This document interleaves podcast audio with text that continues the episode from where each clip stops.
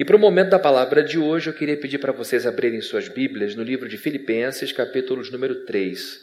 Nós vamos ler a partir do verso 12, como fizemos na semana passada, vamos ler o 12, 13 e o 14. É a continuação do nosso sermão de semana passada e hoje a gente encerra esse sermão. Carta de Paulo aos Filipenses, capítulo de número 3, verso 12. Diz assim a Bíblia: Não que eu já tenha obtido tudo isso, ou tenha sido aperfeiçoado, mas prossigo para alcançá-lo, pois para isso também fui alcançado por Cristo Jesus. Irmãos, não penso que eu mesmo já o tenha alcançado, mas uma coisa faço: esquecendo-me das coisas que ficaram para trás e avançando para as que estão adiante, prossigo para o alvo, a fim de ganhar o prêmio do chamado celestial de Deus em Cristo Jesus. Só até aqui, vamos orar juntos mais uma vez. Senhor, esse é o momento é, importante do nosso culto. Na verdade, é o momento mais importante, porque é a tua palavra aberta, é a tua palavra exposta, e nós cremos, ó Deus, que para além de um sermão preparado por um ser humano fraco, há de estar presente hoje o teu Espírito entregando a tua palavra ao coração dos teus filhos. Que em nome de Jesus tu abençoes o que fala, que tu abençoes o que ouve, a que ouve, para que a gente possa voltar para casa com o nosso coração preenchido, com a nossa mente iluminada, para que a gente volte para trás, para casa, olhando para a vida com esperança. Que em nome de Jesus o Senhor abençoe tudo que fizermos hoje nesse domingo. Que o Senhor abençoe os nossos filhos, as nossas filhas que recebam a tua palavra também aqui embaixo as crianças e que a gente volte então à tua presença sempre, ó Deus, com a certeza de que o Senhor é a fonte de água viva da nossa vida. Em nome de Jesus oramos, ó Deus. Amém. Queridos, é, nós estamos aqui debruçados sobre esse texto já há um tempinho, porque esse, apesar de pequeno, como a maior parte, como todos os textos da Bíblia, é muito rico. E eu fiquei com o coração apertado com a ideia de apertar tudo, colocar tudo no sermão da semana passada. Então, quis fazer essa divisão e comecei na semana passada dizendo que esse sermão está linkado com o sermão último que preguei aqui na igreja é, no ano de 2018.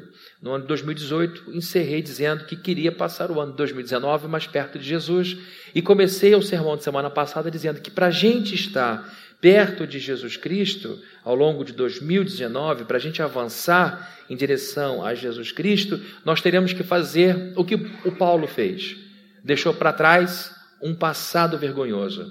Falei sobre esse passado de Paulo, em que ele perseguiu, prendeu e matou cristãos. O apóstolo Paulo se tornou um homem singular por conta é, também desse trabalho da graça de Deus na vida dele. Ele recebeu iluminação do Espírito Santo para compreender, para entender que o que havia feito contra a igreja era um absurdo. Evidentemente aquilo trouxe muito quebrantamento, muita tristeza, muita dor, mas essa mesma luz que o abateu fez com que ele enxergasse a graça de Deus, a misericórdia de Deus. E a partir disso ele foi capaz de dar os passos seguintes e se transformar no maior dos apóstolos, naquele que de fato deixou um legado incomparável em termos de epístolas, quando falamos de cartas, Paulo sobrepuja todos os outros. Quando falamos de plantação de igreja, de vida missionária, o apóstolo Paulo se destaca de maneira singular. E de fato, isso só foi possível porque ele resolveu prosseguir, porque ele resolveu andar porque ele resolveu seguir rumo ao prêmio maior. E como prêmio maior, ele tinha o objetivo de encontrar o seu Salvador, de cumprir toda a sua carreira, de ver Jesus Cristo. Isso é importante porque nós estamos ao longo dessa vida sendo expostos a muitos prêmios. E muitos se perdem, porque vão atrás de prêmios que a princípio são materiais, prêmios referentes a conquistas que falam do tempo desse momento presente aqui, quando na verdade nós cristãos temos que colocar como alvo maior, no topo das nossas hierarquias, o desejo de encontrar Jesus face a face. Paulo disse que seguia para frente, avançava para frente, mesmo estando preso. Aqui uma memória para a gente importante. Essa carta aos Filipenses foi escrita enquanto ele estava preso Junto de Filipenses, nesse tempo de prisão, ele escreveu Colossenses, escreveu Efésios e uma pequena carta chamada Filemon. O apóstolo Paulo, preso, consegue avançar e avançou tanto que chegou ao culto de hoje. O apóstolo Paulo não se deu por satisfeito e nem encerrou sua carreira, não assinou atestado de óbito ministerial quando foi preso, não se entregou ao coitadismo, não deixou se tomar pelo espírito de vítima e tinha tudo para isso, porque plantou o que era certo, fez o que era correto. Paulo era um homem desprendido, a essa altura já era um herói. O apóstolo Paulo já tinha feito muito mais do que se esperava de um homem como ele, que, mesmo não sendo discípulo de Jesus, como foi Pedro, por exemplo, como foi é, Tomé e todos os outros apóstolos, ele se destacou de maneira incrível. Toda aquela fúria que ele tinha contra a igreja, ele canaliza agora para o seu novo ministério. E agora, depois de todo esse trabalho, ele é preso. Ele tinha tudo para se tornar vítima de um sentimento de autocomiseração imenso. É isso que o Senhor me dá como prêmio? É isso que eu recebo por ser tão fiel? Não. O apóstolo Paulo diz o seguinte: apesar de estar preso, isso não atrapalhou a causa do evangelho. Pelo contrário, tem promovido, porque alguns irmãos, incentivados com a minha prisão, estão pregando Jesus com mais ousadia. Tem quem pregue para me provocar, mas eu não estou preocupado. O importante é que Jesus está sendo anunciado. E ele vai dizendo várias vezes na carta que ele estava feliz, não estava triste, não estava se sentindo o pior dos homens, embora ele soubesse que era o menor dos apóstolos, por uma razão, porque tinha perseguido a igreja. E Paulo agora continua nos ensinando muito sobre esse avanço. E olha, gente, é para frente que a gente anda. Por mais torcida que você possa estar hoje, por mais moída que você pode estar hoje, você está aqui porque quer chegar no domingo que vem inteira. Nós estamos aqui porque queremos andar para frente. E estamos hoje olhando para a Bíblia, para um homem, para um texto que nos ensina que, mesmo presos em algumas circunstâncias, a vida não precisa necessariamente parar. A gente não pode dar a um problema o status de vida inteira. O problema, a dor, a prisão é um ponto na nossa vida. A vida é muito mais que um problema. A vida é muito mais que um desafio. A vida é um conjunto de coisas. Se você for parar para pensar no significado de vida, você vai gastar um dia inteiro e não vai conseguir fechar o que é vida, o que é viver. Então o apóstolo Paulo entendeu que uma parte de sua vida estava limitada. Que parte era essa? A parte física. Ele não podia sair para além daquele espaço onde estava. Mas suas cartas saíram, seus emissários viajaram. Quando Paulo escreve essa carta aos Filipenses, ele dá alguns recados, dizendo o seguinte: olha, manda Sintique e Evóquia, duas mulheres, grandes obreiras, que estavam se desentendendo, estavam brigando, acontece dentro de igreja. Se aconteceu com Paulo, graças a Deus é um consolo com a gente saber que pode acontecer nos dias de hoje.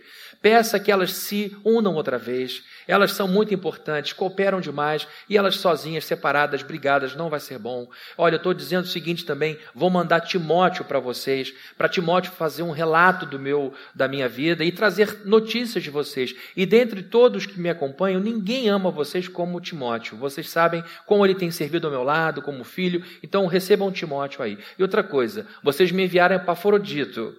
Ele chegou aqui mal, ele quase morreu. E por misericórdia a mim, Deus me poupou de ficar provando tristeza sobre tristeza e não permitiu que ele morresse. E chegou até vocês que ele ficou mal.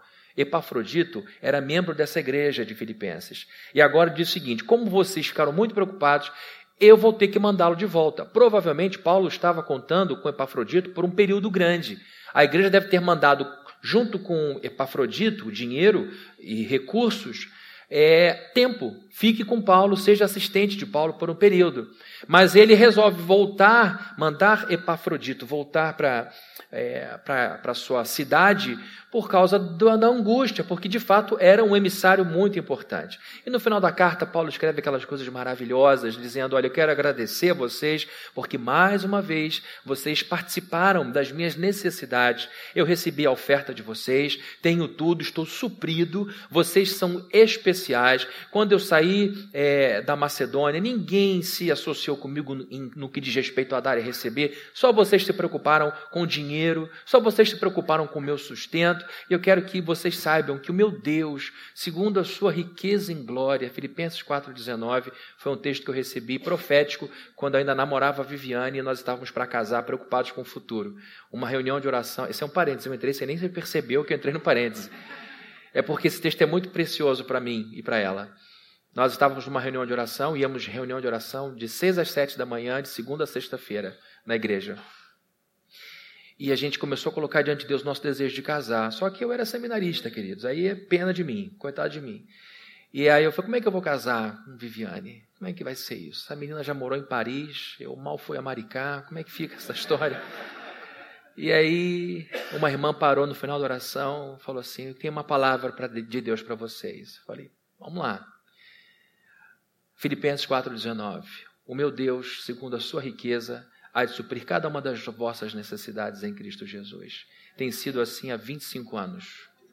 Deus é tremendo. Deus é tremendo. Fecha parênteses. E Paulo encerra dizendo: Eu não estou escrevendo essas coisas para ficar dizendo que eu preciso de dinheiro. Pelo contrário, eu escrevo para que vocês sejam recompensados, porque eu aprendi a viver em qualquer situação. Paulo não nasceu sabendo. Eu aprendi a viver com muito com pouco. Eu sei viver com fome e sei viver farto. Eu sei viver com muita roupa e pouca roupa. Eu sei viver com tanque cheio e na reserva. Eu sei viver em qualquer situação. Sabe por quê? Porque eu aprendi que em Jesus eu posso tudo, porque Ele me fortalece.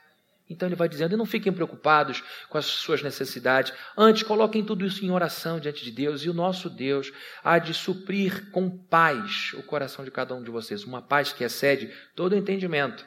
É aquela tranquilidade que dá apesar dos pesares. Paulo então vai vivendo, não como um mulambo, como um qualquer, como um mendigo, como uma pessoa que. Ele vai confiando na providência de Deus e Deus vai cuidando dele. Ele vai dizendo que os filipenses eram pessoas marcantes na sua história por causa disso. E por isso é a carta que ele mais demonstra amor a carta aos Filipenses é a carta em que ele mais coloca: Porque eu vos amo, trago vocês em meu coração. Toda vez que eu oro por vocês, eu me alegro. E é correto me sentir assim, porque vocês de fato vivem é, para a glória de Deus. Então a gente vai vendo Paulo com amor muito grande por esses irmãos filipenses. E uma coisa incrível, eu estou empolgado com essa carta, quando ele vai falando que a gente tem que ter o mesmo sentimento que houve em Cristo Jesus, lembra? Que se. Não ajudou, não, gente? Isso aqui se esvaziou. Kenosis, no grego, não sabiam que era kenosis também, né? Kenosis é a teoria do esvaziamento. Então, quando Jesus se esvazia, ele se esvazia do esplendor, não da divindade, ele continua sendo Deus. Ele se esvazia da riqueza, do fausto, do fato de estar num lugar absolutamente perfeito para viver aqui. Então ele falou: tenham em vocês o mesmo sentimento que houve nele, ao invés de ficar cada um procurando seu próprio interesse, cuidando de sua própria vida, busque do outro, como ele viveu. E assim Deus o colocou acima de todo nome. Logo depois, ele mostra que não é um homem só de palavras. Ele diz que abriu mão de tudo o que tinha por causa de Cristo. Ele diz: olha, cuidado com os cães é, esses cães são os falsos pastores. Eles ficam dizendo que a carne é fundamental. Nascimento de judeu, observação da lei, apego aos rituais, tudo isso tinha que se associar à obra de Cristo. E Paulo disse: não. Cristo morreu e a morte de Cristo é suficiente. Não há razão para você confiar nesses negócios todos. Ele chama o pessoal de cachorro mesmo. E aí ele diz o seguinte: olha, se tem alguém aqui que pode confiar na carne, esse alguém sou eu. Eu fui circuncidado ao oitavo dia, sou da tribo de Benjamim, eu sou israelita de verdade, de nascença, é, sou fariseu. Quanto à justiça irrepreensível, e dentre os fariseus eu fazia parte daquela seita mais radical. Falou, agora tudo isso eu considerei como esterco. A palavra ali é esterco. Ele olha para aquilo, tudo que ele tinha, para títulos muito importantes, e diz: Isso, comparado ao que eu ganhei em Cristo, é comparado a um bolo fecal. É isso que ele fala. É exatamente, ah, é chocante falar isso no culto, mas é isso que está na Bíblia. Paulo então pega todos os títulos que tinha, tudo o que conquistou com mérito e esforço, toda a sua filiação e disse: Isso aqui, em termos de salvação, se for confiar nisso, o mesmo valor que tem é um valor de um bolo fecal, nada. Agora, se for falar em Cristo, é tudo, Ele é a riqueza, é Ele que salva. Então, ele abre mão de todas essas conquistas humanas para abraçar-se a uma conquista divina, ao invés de ele se apegar aquilo que ele fez, ele se apega aquilo que Jesus Cristo fez por ele. Ele começa então a viver para a glória dele. E Paulo reverte toda aquela raiva da igreja e agora transforma essa raiva em amor por essa igreja. E ele continua avançando. É um espetáculo, é uma carta pequenininha que você lê várias vezes por dia se quiser. E vai gravando essa história. E vai entendendo o que é viver para a glória dele e alegre apesar das circunstâncias. Então, queridos, para a gente continuar avançando, porque é sobre avanço que eu estou falando, é sobre progresso que eu estou falando, e um progresso rumo a Cristo em primeiro lugar, porque é a base do sucesso para 2019, a base do sucesso não só para 2019, mas para a vida. Nós estamos construindo um edifício, nós estamos construindo um prédio, e o fundamento não pode ser de papel ou isopor, precisa ser de concreto. E o concreto da nossa felicidade, a estrutura da nossa felicidade é Jesus Cristo. Não pode ser de outra forma. E eu não estou falando aqui do alto da cafonice da religiosidade, do moralismo, de um conjunto de regras em que as pessoas se enganam, achando que ao obedecerem algumas coisas vão ser de fato merecedoras da bênção de Deus. Porque é isso que um religioso faz. Ele faz um monte de coisa boa para depois jogar na cara de Deus e dizer: o Senhor tem mais que a obrigação de me abençoar. Não. Uma pessoa de fato convertida olha para o que Cristo fez na cruz, se comove com aquilo e então, em resposta de gratidão, vai viver em obediência à palavra dele. Então, este amor por Jesus é que produz uma vida realmente santa. Uma vida realmente santa, sem santarrice. Porque o santarrão, a santarrona, é aquele sujeito que gosta de botar o dedo no nariz do outro e dizer que o outro está errado porque não vive como ele próprio vive. Isso é execrável. Esse tipo de crente eu não quero ter aqui dentro da igreja. Eu quero ter gente agradecida a Deus, não cheia de si, uma pessoa cheia de Cristo. Amém? Vamos embora? Acabou? Não, que ainda tem muito papel aqui para virar de um lado para o outro. O que, que a gente precisa além de andar para frente, para andar para frente, além de esquecer um passado vergonhoso?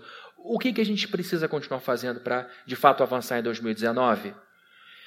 Em segundo e último lugar, veremos que para nós avançarmos rumo a Jesus Cristo em 2019, nós precisamos andar, avançar, progredir gradualmente. Quero só que você grave gradualmente. Para a gente conseguir avançar bem na direção de Jesus, a gente só precisa dar estes passos gradualmente. Vamos outra vez ao texto bíblico, vamos ler os versos 13 e 14. Irmãos, não penso que eu mesmo já o tenha alcançado, mas uma coisa faço, esquecendo-me das coisas que ficaram para trás e avançando para as que estão adiante, prossigo para o alvo. Eu quero que você preste bastante atenção no tempo verbal aqui é, do esquecimento e do avanço. Eu vou pedir para o Lincoln projetar esse mesmo texto, só que na versão, nova versão transformadora da Mundo Cristão, que eu indico para vocês. NVT, o mesmo texto diz assim: Não, irmãos, não alcancei, mas concentro todos os meus esforços nisto, esquecendo-me do passado e olhando para o que está adiante, prossigo para o final da corrida.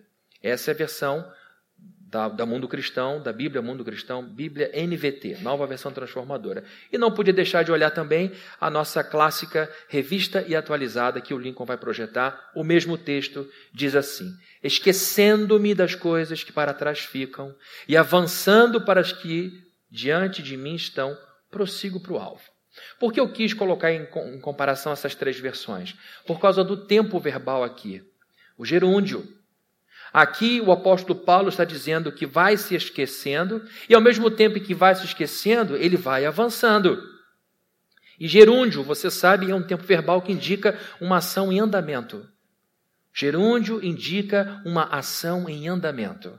Então, Paulo diz que em andamento está o seu processo de esquecimento.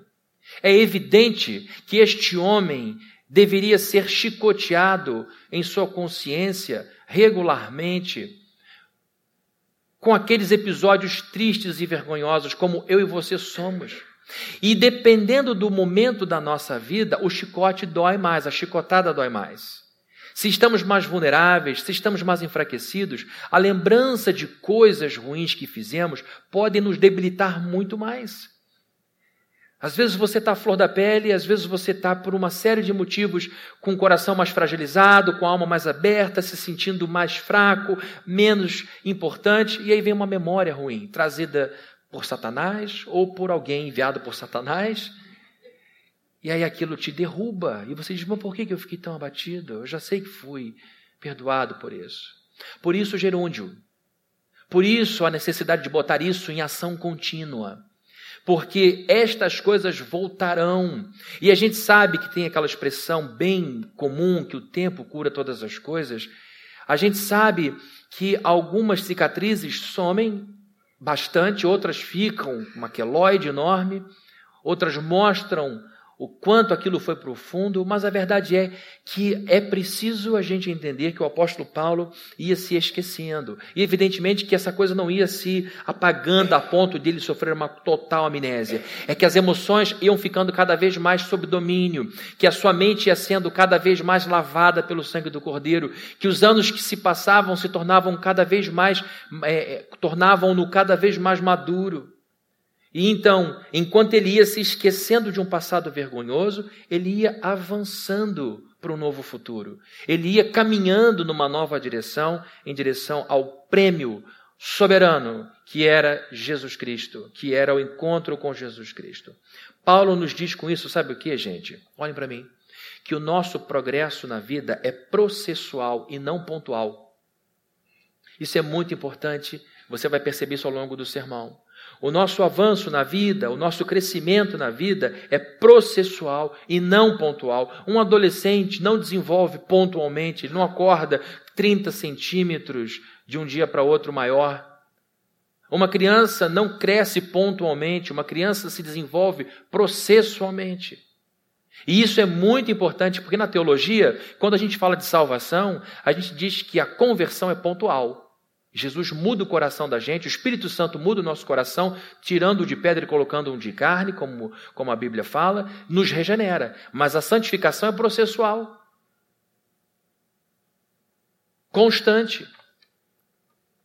Tanto deixar para trás um passado vergonhoso quanto avançar rumo a um futuro de bênçãos é um processo gradual. E aqui eu quero fazer menção a um autor que foi professor de Harvard, e que escreveu um livro muito importante para mim, um livro que gostei muito de ler, estou relendo, um livro realmente marcante por conta da quantidade enorme de pesquisas que o autor vai colocando para comprovar ah, os seus estudos, e como não podia deixar de ser, porque se trata de um ex-professor da melhor universidade do mundo, que é a Universidade de Harvard, e ele então escreveu um livro chamado O Jeito Harvard de Ser Feliz.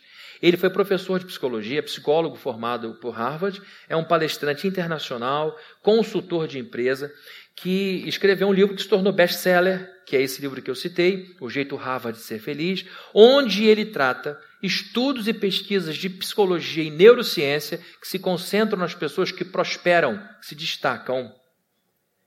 É o que eles chamam de psicologia positiva. É um novo ramo da psicologia, não tão novo assim, mas que já vem sendo estudado, em que o objetivo dos professores, dos acadêmicos, é se debruçar com a mesma seriedade que se debruçava antes sobre o que causava doença na alma da pessoa, agora, o que é que leva uma pessoa a prosperar, a ser feliz.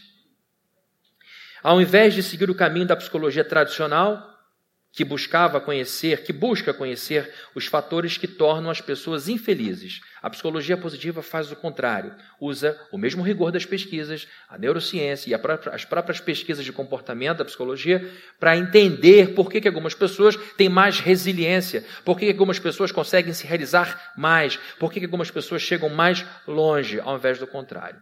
E de forma alguma, o autor Sean Acor é, desmerece a psicologia tradicional, de forma nenhuma. Ele apenas mostra como que o estudo comportamental dessas pessoas bem-sucedidas e felizes se mostra útil para a gente encontrar o nosso caminho para a felicidade, porque a gente desaprendeu. Tantos livros sobre felicidade mostram que a gente desaprendeu. Tantas palestras de motivação, de empoderamento, é porque, de fato, nós não nos sentimos empoderados. Estou certo ou estou errado? O legítimo, legítimo movimento de empoderamento feminino. Legítimo. Existe por quê? Porque não havia empoderamento feminino. Então, o que está se fazendo todos os dias noticiário de feminicídio tem que ser mesmo para a gente entender que essas coisas são absurdas. Existe um processo mundial de mudança de cultura para se entender o lugar da mulher. Então, queridos, quando a gente vê uma enorme quantidade de livros falando sobre felicidade, uma enorme quantidade de palestras falando de empoderamento pessoal, é porque nós nos sentimos infelizes e desempoderados. Então, esse livro é importante não porque apresenta uma fórmula fácil, mas apresenta caminhos que ajudam a pessoa a encontrar uma estrada mais sólida. Porque o que aconteceu com o nosso tempo foi a pulverização do tradicional, do que era sólido, certo e garantido. Hoje nada é garantido mais do que batido, o termo de Zygmunt Bauman, sociedade líquida, amor líquido, relacionamentos líquidos. O que ele quer dizer com isso é que todas as tradições sólidas foram pulverizadas por causa dessa maneira é, gasosa, estou criando uma nova aqui, sociedade gasosa, é, de ver a vida. Nada mais fica em nossas mãos, nada mais pode ser de fato palpável. Então, esse autor nos ajuda muito e é uma pessoa muito agradável de se ouvir, tem muitas palestras dele na internet. Ele vai mostrando o quanto o estudo de pessoas bem-sucedidas pode nos ajudar, ao invés a gente ficar preocupado apenas com o que causa a doença. E aí eu quero destacar um princípio do livro, que são alguns, se não me engano, sete ou oito, o quinto princípio, que é o círculo do zorro. Como ele escreve para o público e não para os seus parceiros acadêmicos, ele usa uma linguagem bem acessível. Há um problema aqui. Gente que gosta de academia, gente que gosta de estudos profundos, critica muito quem escreve autoajuda por causa da maneira fácil. Só que o objetivo do sujeito, quando quer alcançar as massas, é fazer com que as pessoas entendam e não larguem o livro na quinta página. Porque as pesquisas são enfadonhas, são difíceis, porque explicam o método, falam de coisas muito, de coisas muito é, específicas, aquilo deixa a pessoa entediada. Então, queridos, antes de você jogar o livro fora, você que gosta disso, vai até o final e depois diga, não gostei disso e daquilo outro. Mas a verdade é que o princípio 5, o círculo do zorro, pode nos ajudar muito no texto que nós estamos usando aqui e nesse tema que é, é o avanço é, no dia de hoje. Para a gente seguir, eu preciso contar a história do zorro um pouquinho. Tem paciência para isso? Sim. Então você vai ver rapidinho. Quem lembra do Zorro sabe que o Zorro não começa como o Zorro. Eu acho que ficou mais fácil a gente lembrar por causa do filme A Máscara do Zorro, que onde Antônio Bandeiras foi o protagonista. Mas antes dele se tornar o Zorro, o que vem à tona é um jovem chamado Alejandro. Alejandro era um garoto, um jovem que andava nos Estados Unidos com um grande objetivo: lutar a favor dos pobres, lutar a favor dos fracos, contra os opressores. Só que ele era um jovem que tinha muito mais vontade que habilidade. Alejandro era um jovem que tinha muito mais ímpeto que disciplina. E o que acontecia? Depois de alguns combates, depois de algumas é, é, lutas perdidas, ele se desanimava e o seu grande objetivo de salvar o mundo era depois transformado numa excessiva bebedeira e ele foi se entregando ao alcoolismo, se entregando ao desânimo, porque não conseguia fazer as coisas que intencionava. Até que Dom Diego, o seu treinador, o vê num bar e vê nele bastante potencial e o chama para o treinamento. Está interessante? Se quiser, faço atuações aqui. Vou de um lado para o outro, como o Zorro fazia. E o, o Dom Diego o leva para uma caverna. E o início do treinamento foi muito simples. Ele rabiscou no chão um pequeno círculo e colocou Alejandro ali dentro com uma espada e disse: A partir de agora, esse pequeno círculo é o seu mundo todo. Você não vai sair daí de jeito nenhum. E ali ele atacava o Alejandro, Alejandro tinha que se defender, não podia sair dali, e ele então foi ganhando perícia naquele pequeno círculo. Na medida em que ele ganhava domínio da espada, dos golpes, da, de todo o movimento que precisava para um espadachim, Dom Diego aumentava o círculo, aumentava o círculo, até que ele começa a fazer aquele malabarismo incrível, voando de um lado para outro, terminando com um beijo na mulher mais bonita do salão, e era aquele galanteador maravilhoso. E, o, texto, o filme é bom por causa dos atores, por causa do Anthony Hopkins, que é um ator espetacular, mas o que é importante é a gente ver que a evolução desse lendário Zorro, se aplica à vida de todos nós, segundo o autor desse livro, A Felicidade Segundo Harvard. Zorro jamais teria se tornado Zorro, Alejandro nunca se tornaria o Zorro, se não tivesse sido treinado por um mestre mais velho, que o ensinou que os grandes, as grandes conquistas na vida só são possíveis quando nós dominamos as menores conquistas na vida. A gente só consegue chegar a lugares muito altos se nós dermos os passos nos primeiros metros, nos primeiros degraus dessa escadaria. Tínhamos então Alejandro, um jovem impetuoso, cheio de coragem, mas com nenhuma disciplina, nenhuma habilidade, e faltava-lhe alguém mais velho para ensiná-lo que ele precisava ter um pouco de paciência e conseguia e deveria ter um pouco mais de disciplina. E aí, queridos, com esse exemplo, com essa metáfora, o Sean, o autor do livro, diz que a gente pode, então, seguir objetivos grandiosos de é, sucesso na carreira, na família, nos estudos, em todas as áreas. E aí volta o autor para o livro e diz o seguinte: um dos promotores mais importantes de sucesso, eles vão vendo lá. O que, que as pessoas bem-sucedidas têm em si? Quais são as características? Uma delas é essa: é a crença de que o nosso comportamento faz a diferença, de que nós temos controle sobre o nosso destino. Então o autor vai mostrando o seguinte: uma das características da pessoa bem-sucedida é que ela sabe que o que ela faz importa. É o que ele chama de pessoa com locus de controle interno, ao invés da pessoa com locus de controle externo. Estão com paciência para ouvir isso? Sim. Então vamos lá. O que, que ele diz? A pessoa com locus de controle externo é aquela que está lutando por uma promoção na empresa. Chega o dia e ela não é promovida. A pessoa de locus de controle externo vai dizer: não fui promovida, não fui promovido porque esse gerente não reconheceu o meu meu talento. Não fui é, não fui promovido, promovida porque aquele sujeito puxou meu tapete. Essa pessoa de locus de controle externo diz que o mundo é controlado pelo lado de fora. O que, que uma pessoa de locus interno diria caso não fosse promovido por uma vaga que esperava ser? O que, que eu fiz de errado? O que eu deixei de fazer? O que eu tenho que fazer para que no próximo ano eu tenha essa vaga? Então, as pessoas mais bem-sucedidas sabem que a maior parte do controle da vida está em suas mãos, em suas decisões ou não decisões. Um dos promotores mais importantes de sucesso é a crença de que o nosso comportamento faz a diferença, de que temos controle sobre o nosso futuro. Porém, quando vem a pressão, quando vem o estresse, quando a vida aperta, quando a gente sente o torniquete quebrando os nossos ossos, a gente perde o sentimento de controle. A gente perde o volante da mão.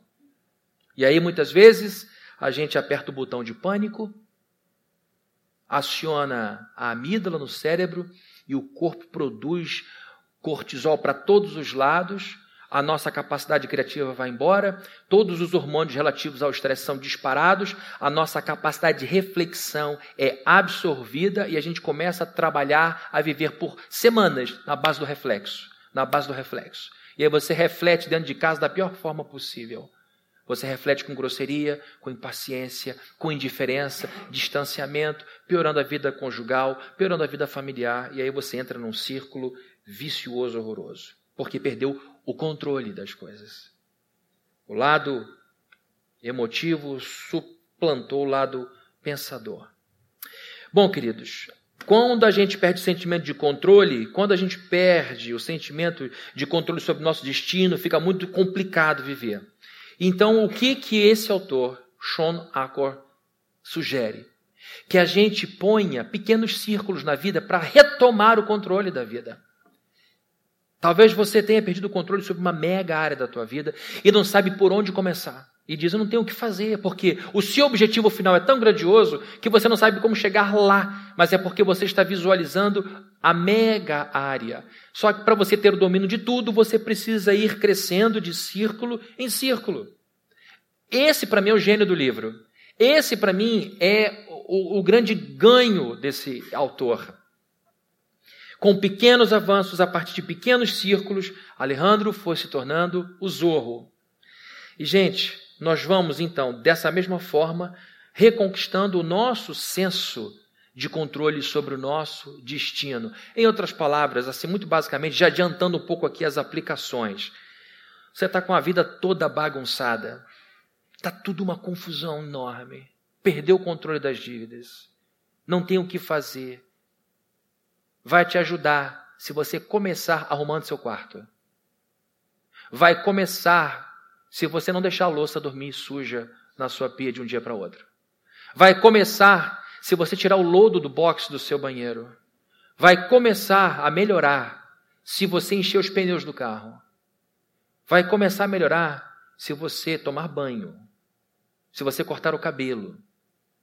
Porque essas pequenas conquistas sobre cada metro quadrado vão te fazendo sair dali dizendo o seguinte: dá para dar mais um passo, dá para dar mais um passo, dá para cortar os cabelos e fazer as unhas, dá para eu me perfumar para ficar em casa, dá para arrumar minha casa. Você já saiu da cama.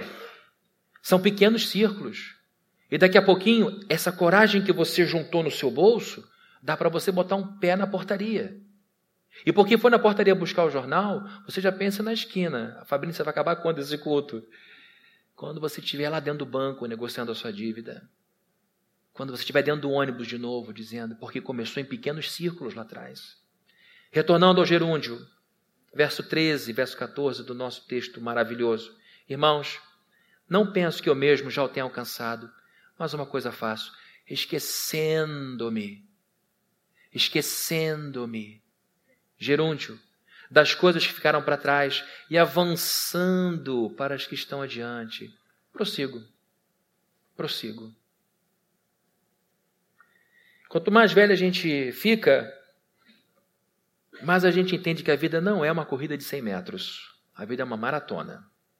Jovens acham que a corrida é sempre uma explosão, que a vida é uma explosão. Se eu não fizer agora, não vai dar. Se eu não fizer agora, se eu não tiver agora, eu não vou ter nunca. Se eu não conquistar agora, não vou conquistar nunca. E a, a juventude vai nos, nos enganando. Mas a gente tem energia para queimar, a gente queima mesmo. Mas depois a gente percebe que uma corrida à esquina quase infarta a gente, a gente pensa: calma, se não der para hoje, vai para amanhã. A gente vai conseguir em algum momento. Então o apóstolo Paulo aqui é um homem experiente, esquecendo-me. Porque Paulo sabia que crente não morre na véspera. Paulo sabia que ninguém, debaixo da soberania de Deus, parte deste mundo sem realizar tudo aquilo que Deus mandou que ela realizasse. Mesmo já sendo um grande herói, Paulo afirmava que prosseguia em direção ao seu maior objetivo de maneira gradual, deixando gradativamente para trás seu passado vergonhoso e avançando gradativamente para o seu alvo glorioso. Vamos aqui ao espaço do círculo do Zorro. Eu sei que aqui há pessoas hoje se sentindo como Alejandro. Eu sei que tem gente aqui que tem sonhos ou tinha sonhos grandiosos. A essa altura da vida, eu deveria ter guardado muito dinheiro para descansar minha alma. A essa altura da minha vida, eu tinha que estar com muito dinheiro guardado. E você sabe exatamente a cifra na sua cabeça mas eu acabei comprando tanta coisa, eu tenho tanta coisa parcelada, eu estou devendo, eu estou pagando tanto financiamento que eu fiz, que o que eu tenho só é angústia. E aí eu estou como Alejandro, bêbado de desânimo.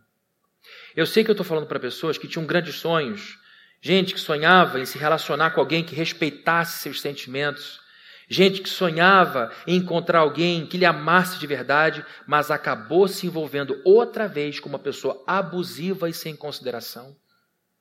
Eu achei que isso tinha passado na minha vida. Eu achei que eu ia encontrar uma mulher que de fato me respeitasse, um homem que me respeitasse, e o que eu encontrei outra vez, o que eu acabei pegando com as minhas mãos outra vez, é uma pessoa abusiva que só drena minha energia e não tem nenhuma consideração por mim.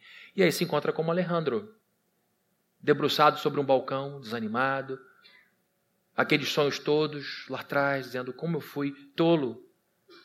Também sei que estou falando para gente que sonhava em deixar o vício lá em 2018, mas que acabou mergulhando ainda mais fundo nas drogas em 2019. Eu sei que no fundo do coração você quis deixar para trás tudo isso, mas 2019 veio com mais força do que foi em 2018. E aí você se encontra com o Alejandro, desanimado, desacreditada. Sei que estou falando para gente que disse que nunca mais perderia um minuto com imoralidade, mas que acabou virando noites acessando sites pornográficos.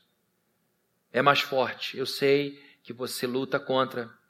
Eu sei que é uma dor no coração, que o sentimento que fica é de vergonha, de perda de tempo, de, de você se sente menos do que nada. Mas a verdade é que você hoje se encontra como um Alejandro, completamente perdido, completamente impotente. Sei que tem gente aqui que prometeu a Deus que mediria as palavras, que controlaria a sua língua, mas que recentemente voltou a quebrar o espírito das pessoas ao redor com críticas duras e não solicitadas. Você sabe, tem consciência de que as suas palavras francas são ditas de maneira descuidada. E isso quebra o espírito do teu filho. Isso faz a sua filha nunca deixar de ser menina, dependente da sua opinião. Isso arrebenta com a alma dos outros que estão ao seu redor. E você tem consciência disso. E apesar disso, apesar desse voto que você chegou a fazer a Deus, que controlaria a sua língua, você percebe que começou de novo a quebradeira de espírito ao seu redor. Qual é o perigo disso?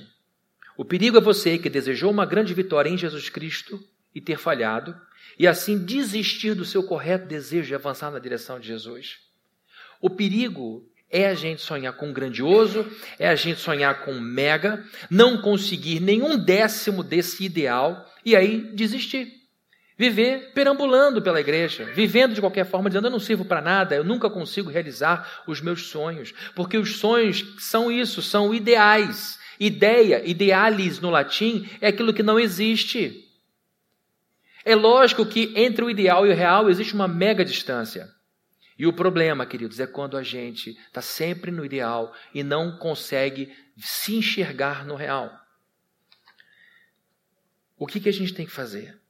A gente tem que fazer como Paulo, avançar aos poucos nos seus passos. Um grande erro, um grande erro que a gente pai, a gente mãe comete com os filhos, é quando a gente compara um filho com outro.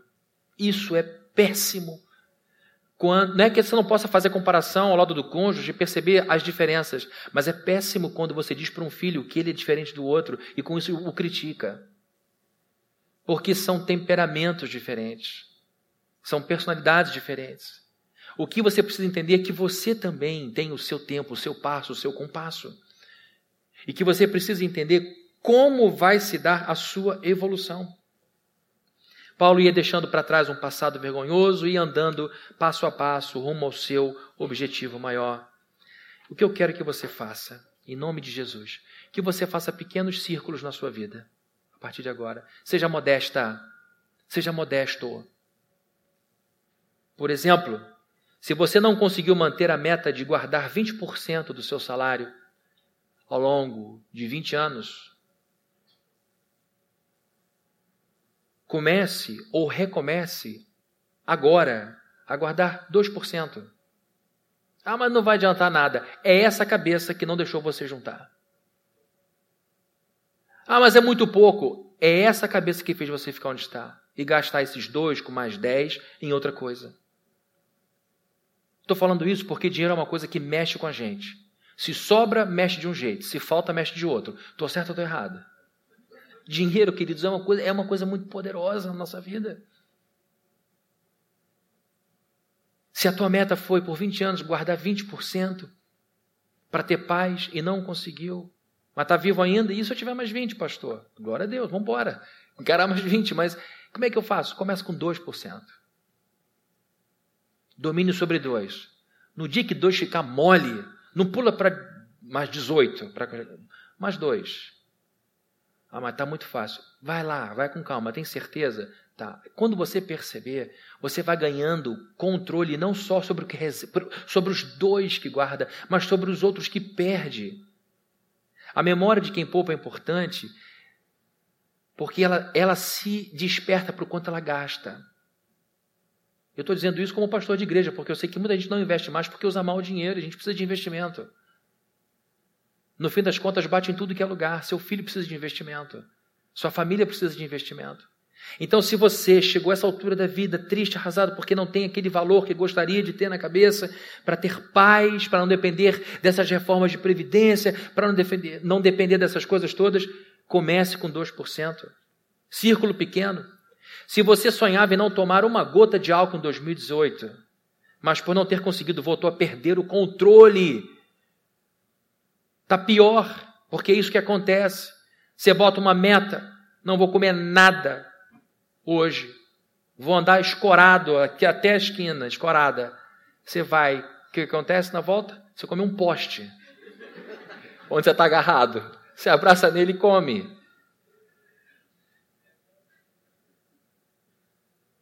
Se você sonhava em não tomar uma gota de álcool em 2018, mas não conseguiu ter controlado, não conseguiu controlar isso, e voltou a perder o controle num estágio pior do que aquele em que se encontrava antes de tomar a decisão, sabe o que eu queria te sugerir? Que você tome um terço do vinho.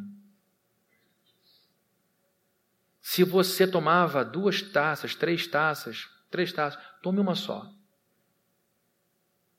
Aqui nós não estamos numa igreja abstêmica. Jesus transformou algo em vinho. Eu não bebo porque meu pai era alcoólatra, então eu não quero brincar com isso. Não é porque eu sou proibido pela religião, sou proibido por um cuidado que eu quero ter, porque eu não sei como é isso dentro de mim. Não quero ter álcool dentro da minha casa porque álcool é coisa séria, é uma droga. Mas Jesus bebia.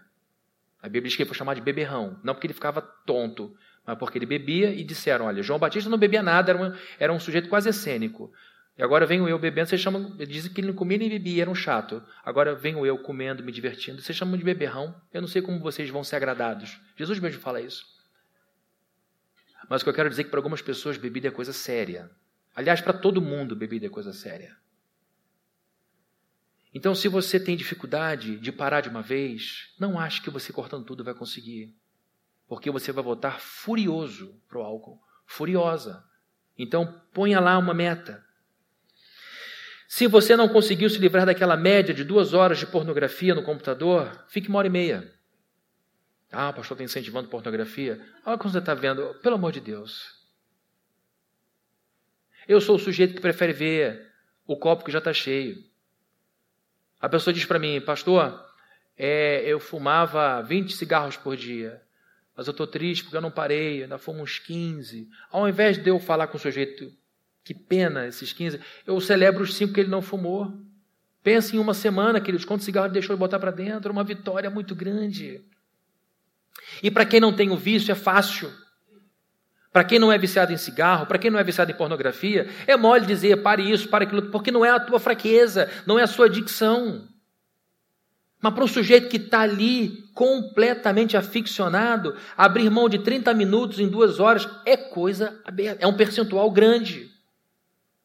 O que é preciso é você ganhando confiança em pequenos círculos e celebrar, é orar e dizer: Senhor Jesus, eu te agradeço, porque foram 30 minutos menos de pornografia.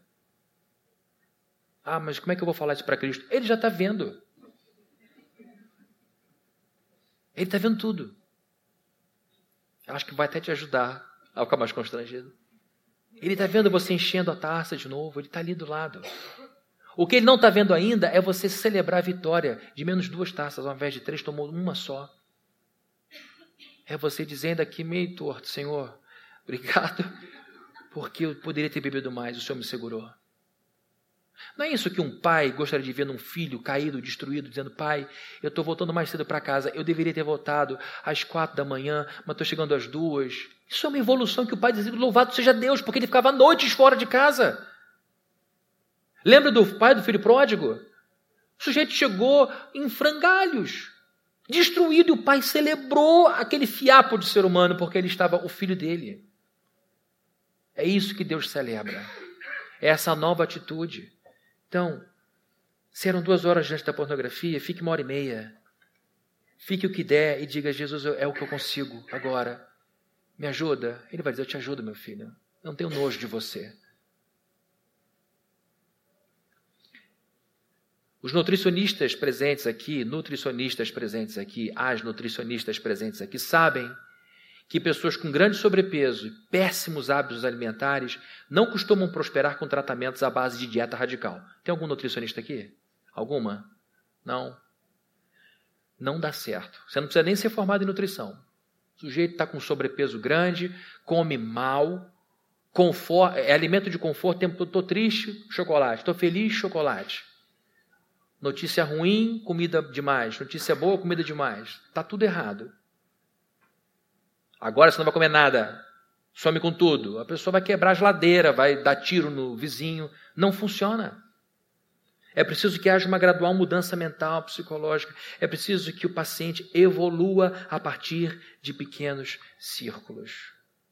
Meu irmão querido, minha irmã querida, você veio hoje à Igreja Plena para dizer, como eu, Senhor Jesus, eu sou pobre e necessitado, como Davi falou. Eu sou fraco, eu sou fraca. Se o Senhor não vier com teu espírito em minha vida, eu vou me tornar um selvagem. O que nós precisamos é avançar rumo ao objetivo maior, mas não sem antes vencer um círculo de cada vez. O que a gente precisa é desenhar um círculo pequeno de santidade aqui. Quanto tempo eu consigo ficar sem falar palavrão? Porque a Bíblia diz que o crente tem que ter uma boca limpa. Quanto tempo eu consigo ficar sem pensamentos de ódio? Vamos ver quanto eu consigo controlar. Vai vigiando. Quanto tempo eu consigo ficar sem falar mal de alguém, sem fazer um julgamento de uma pessoa? Quanto tempo eu consigo ficar sem gastar dinheiro à toa? Quanto tempo eu consigo. É, é... E aí você vai começando a fazer os círculos. Quando você perceber que está muito fácil, você dá um passo maior. E assim, queridos, nós nos veremos no futuro, não muito distante, fazendo coisas que vão nos deixar impressionados. Amém? Impressionados. Como o pastor José falou na última Santa Ceia, eu guardei isso no meu coração. Que ele estava aqui embaixo na sala dele pensando sobre quem ele era antes da conversão e quem ele se tornou para nós e para ele, acima de tudo. Ele falou: Eu não me reconheci. E realmente eu não me reconheço. Por quê? Porque foram pequenos círculos. Foram pequenas áreas de força que foram se expandindo e a gente vai voltando a ter o, o tal sentimento de controle sobre aquele negócio de dizer o que eu faço importa, e a gente vai então tomando conta da vida, e eu vou parar por aqui, senão prego de novo. Tá bom? Vamos orar, pedir a Deus a benção dele. Senhor querido, avançar na vida sem pensar em dinheiro em primeiro lugar, sem pensar em progresso profissional em primeiro lugar, sem pensar em conquistas amorosas em primeiro lugar, é muito difícil nessa sociedade. Porque esta sociedade está montada através da matéria, ao redor da matéria, das coisas palpáveis. E a nossa fé não é algo palpável, não é algo visual, mas é estruturante na nossa vida. Jesus, queremos avançar, prosperar, crescer em tua direção. Ainda que este mundo não veja isso, ainda que esta sociedade não premie isso, nós queremos desistir de buscar a aclamação social e queremos buscar a fundamentação da nossa vida, que é Jesus Cristo.